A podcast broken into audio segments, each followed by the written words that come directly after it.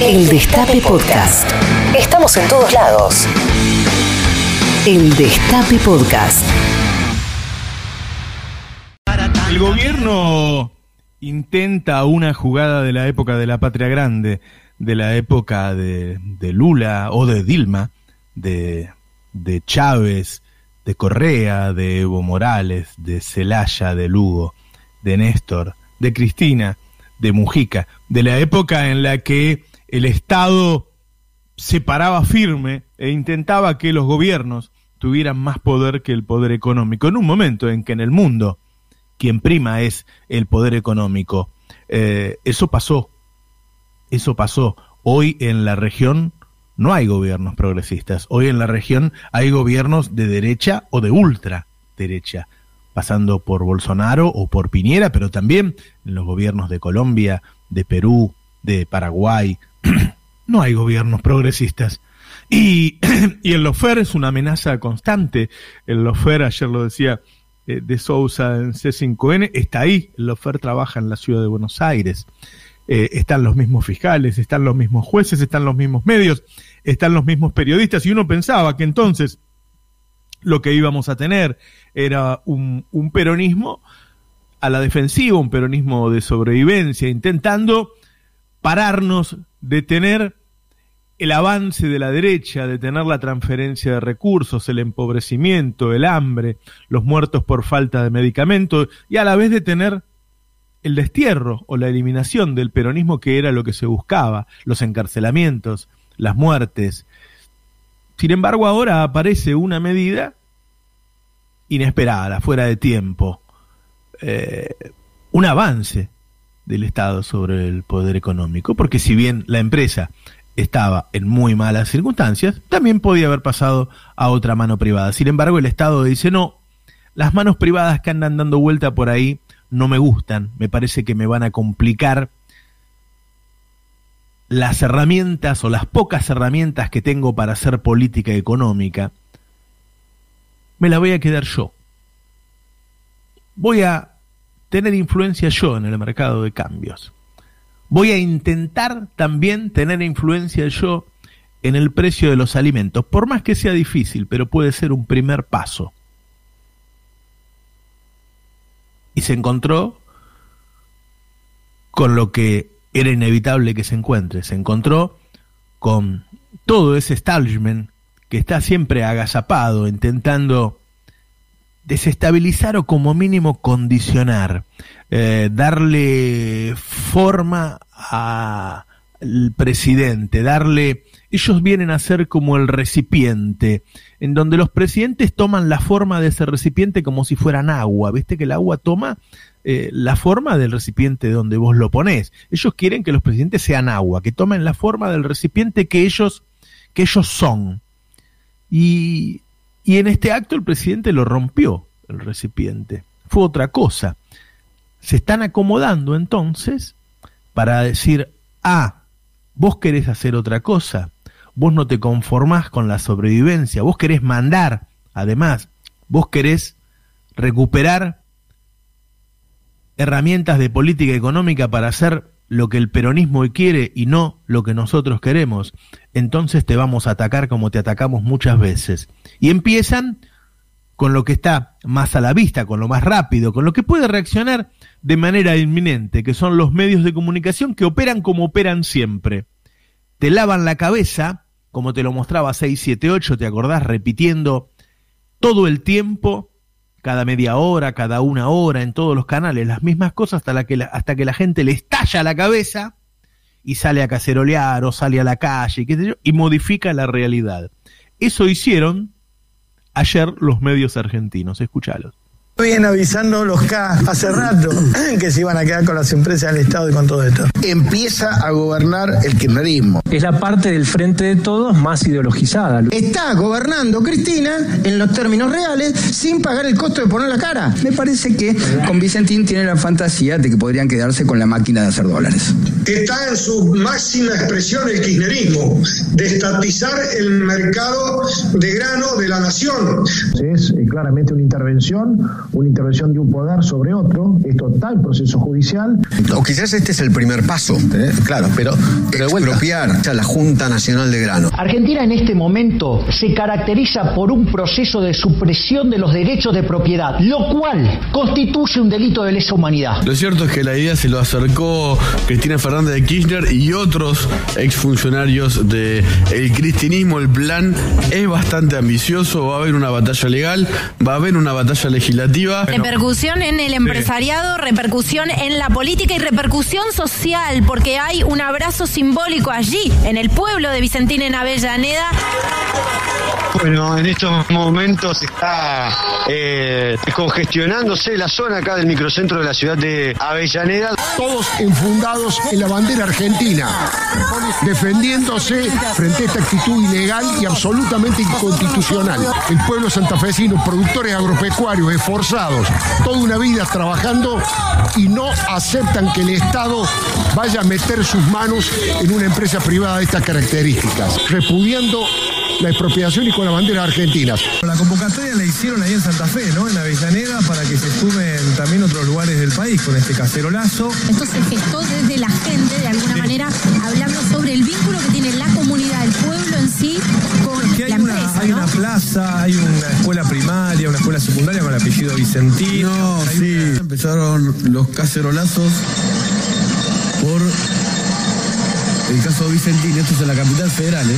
allá de lo que siente la comunidad de Avellaneda, que hay mucha gente que también se enojó con esto. Eh, parece un tema complejo, ¿no? Un tema de una expropiación, pero la gente está entendiendo que se está metiendo con la propiedad privada del gobierno. Me parece Ya. que esa es la lectura que hace el, no sé, el de Buenos Aires. Durante todo la- el confinamiento hubo un solo cacerolazo que no tenía que ver con el coronavirus, que fue Por la salida de los presos. La salida de los presos, exactamente.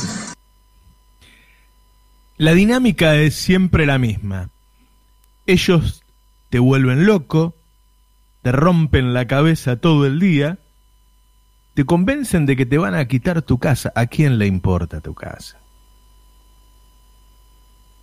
Vos reaccionás, caceroleás, ellos se sorprenden. ¡Oh, salió gente a cacerolear! Y los gobiernos, o los jueces, o a quien le toque, dan un paso atrás. Eso es lo que buscaron. Inclusive lo titularon a la noche, dijeron, bueno, el gobierno da, va a dar marcha atrás. Es importante entender en qué tipo de democracia vivimos. Una democracia en la que el poder está en tensión todo el tiempo y donde ellos no tienen ningún problema en desafiar ese poder. Saben que para gobernar hace falta consenso, buscan quitarle, arrebatarle ese consenso al gobierno y convencer al pueblo de sus ideas, porque son las suyas porque lo que está en disputa es una cerealera, no tu casa. Lo que está en disputa son las divisas que son de todos, no de Vicentín. Pero te convencen que es tu lucha.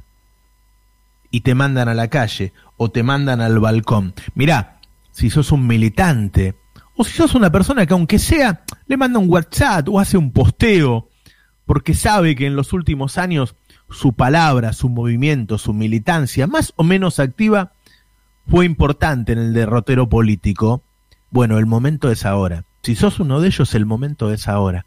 Porque ahora es cuando la política dijo, bueno, dejo de estar a la defensiva y voy a dar un paso adelante. Voy a recuperar herramientas de política económica. Las que Macri le regaló al poder económico, las voy a recuperar. Y cuando las recupere, entonces recién voy a poder mejorar la vida de los argentinos. El momento es ahora. La pelea se está dando ahora, en este momento el gobierno movió la dama, porque si no, acordate cómo terminó la pelea anterior, cuando el gobierno quiso decir, saco los focos de infección según me dice la Organización Mundial de la Salud, voy a los geriátricos, voy a las villas y voy a las cárceles para salvar la vida de los argentinos. ¿Y qué hicieron los medios? Los medios que no quieren que Alberto tenga un éxito en términos de vidas, porque eso lo fortalecería. ¿Qué hicieron? Hicieron esto, escucha. Hay dos ¿eh? Acá hay dos lados. No hay grises, no hay matices, no, no hay tibieza posible. Acá o estás del lado de la ley o estás del lado de los delincuentes. El tema es que acá hay una bajada política muy fuerte para que los jueces liberen. Punto. Y hay jueces que se, le están poniendo el pecho y no. Hay jueces que se bajan los pantalones bueno, sí puede ser, ante la líder o ante una mirada política o ante el Zaffaroni. Este, pero eso pasó, no es que no pasó. Usted está diciendo que una política de Estado tendiente a liberar las cárceles como principio ideológico. Todos ellos son los que provocaron, los que aceleraron los violentos motines. Son los que le dan manija a los presos. No es la manera. Esta gente es peligrosa tanto adentro como afuera y lo está demostrando. Liberando peligrosos violadores o eh, violentos contra las mujeres en las casas en donde se produjeron esos delitos. Esto lo votó usted. Este es el voto suyo. Cuando cuando a usted le maten a su hijo, cuando ustedes entren a su casa, acuérdense de aquel día que metió el voto diciendo el asadito. Fuerte, fortísimo cacerolazo, como dicen algunos, jamás se ha escuchado en la República Argentina. Eh, por, por, poner algunos videos que nos están llegando que son realmente impresionantes. El cacerolazo más largo que se escuchó en años por la liberación de algunos presos que no tienen que estar en la calle, de violadores, de secuestradores, de homicidas. La gente está protestando con sus cacerolas, Diego. Vos decías recién, asesinos, violadores, secuestradores, narcotraficantes, no es una manera de decir, literalmente han salido personas con condenas o juicios por esos delitos. No es una campaña mediática, no es la idea de algunos comunicadores. Esto está pasando y la gente está reaccionando de muy mala manera. No queremos ningún hinchamiento, no queremos que reincidan. Ese vivo, los balcones del aguante, hoy ahora están caceroleando. ¿Y qué pasó? Los presos se quedaron en la cárcel y ahí tenemos el foco de infección. ¿Quién ganó la pulseada? Los medios. Dieron manija, escucharon la dinámica del audio. Primero manija, manija, manija, manija, hasta que llegan los cacerolazos. ¿Qué pasó después de los cacerolazos?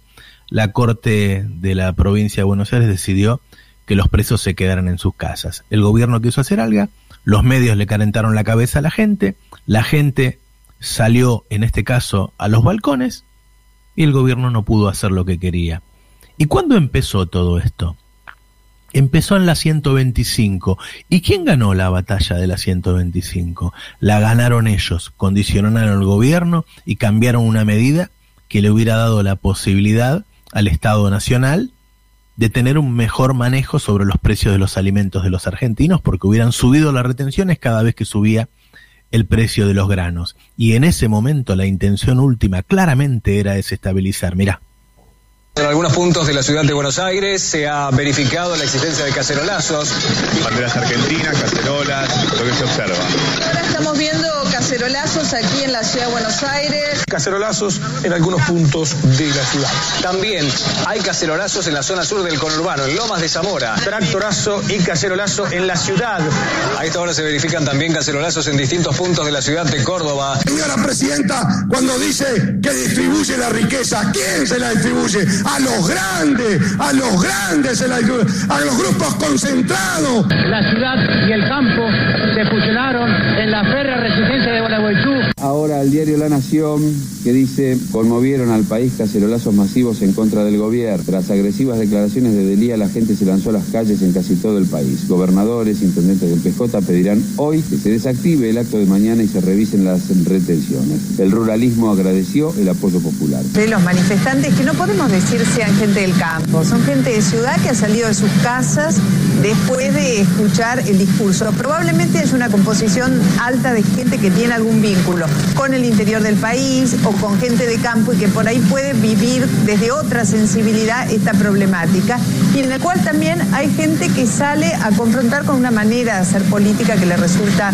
probablemente intolerable. Que la gente que llegó espontáneamente a manifestar a Plaza de Mayo... Llaneda, Olivos, Caballito, Balvanera, Quilmes, Parque Patricio, San Cristóbal, Barracas, Flores y Almagros hay puntos muy comprometidos, con mucha gente que está adhiriendo a la protesta. Es ensordecedor realmente el ruido que hay en ese lugar y la gente en general, no se sabe quienes están más enojados, están convocando y están pidiendo que se vuelva al diálogo, que así no se puede vivir más. Ese es básicamente el mensaje se juntaron de manera natural. Estamos hablando además por lo que vemos en las imágenes que hay mucha gente con sus familias, hay chicos, hay criaturas también. La historia me juzga. Pido perdón si me equivoco. Voto, mi voto no es positivo. Esto es en contra. ¿Cómo imagina eh, estos meses que vienen en la Argentina en materia de gobernabilidad? Que en algún momento se hablaba como que podría ser muy complicado para la presidenta después de la derrota. Siempre que llovió, paró. Vos querés decir que el gobierno de Kirchner va a durar, para mí, dos años más. eh, O sea, que dos años son muy duros. Y esa, esa pinza... ¿Te parece? ¿No son dos, tres? ¿Cuántos son?